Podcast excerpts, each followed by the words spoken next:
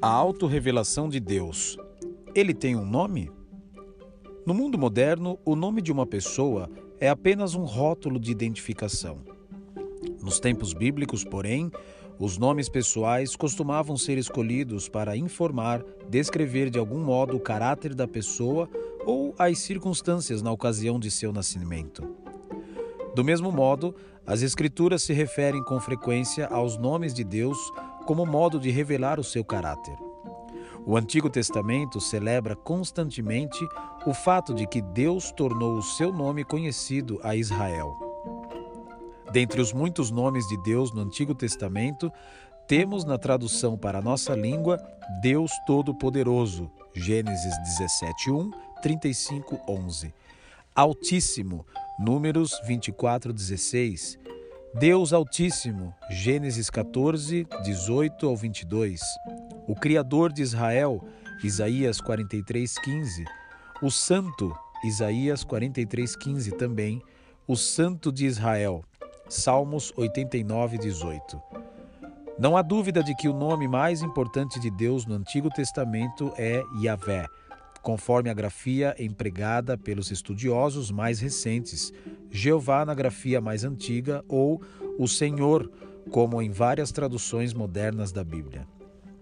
Apesar de Deus ter se revelado aos patriarcas como Yahvé antes do tempo de Moisés, Gênesis 15, 7, 28, 13, ele declarou a Moisés que esse nome era especialmente significativo em seu tempo e o seria para o restante da história de Israel. Quando Deus falou a Moisés da sarça ardente, Moisés perguntou qual era o nome de Deus. A primeira resposta foi: Eu sou o que sou, ou Eu serei o que serei. Nome abreviado em seguida para Eu sou. Deus é o Senhor, o nome usado no lugar de Yahvé, traduzido como Eu sou, o Deus de vossos pais. Êxodos 3, 6, 13 e 16. O nome Yahvé é envolto em grande mistério.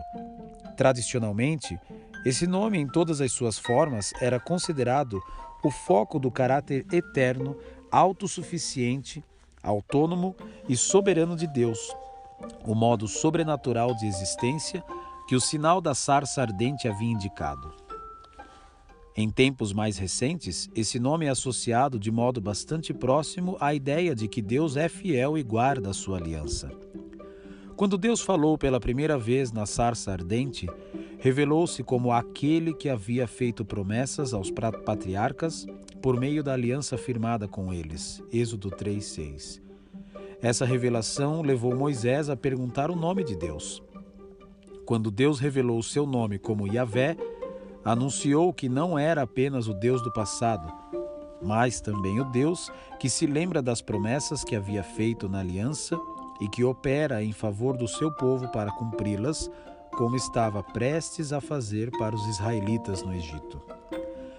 Numa ocasião posterior de sua vida, Moisés pediu para ver a glória de Deus, e em resposta a esse pedido, Deus proclamou seu nome, Yahvé, da seguinte maneira: abre aspas.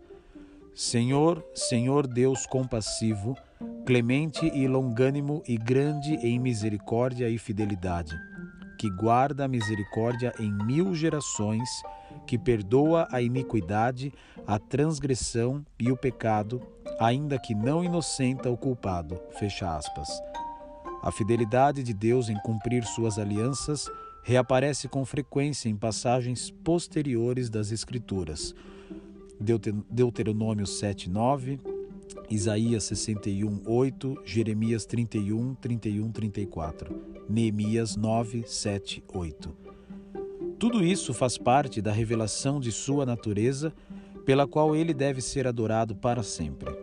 Assim, não é difícil entender por que o nome de Deus é ligado muitas vezes à sua posse e autorização. Êxodos 23, 21, Deuteronômio 18, 19, segundo livro de Crônicas 7, 14 e Isaías 43, 7.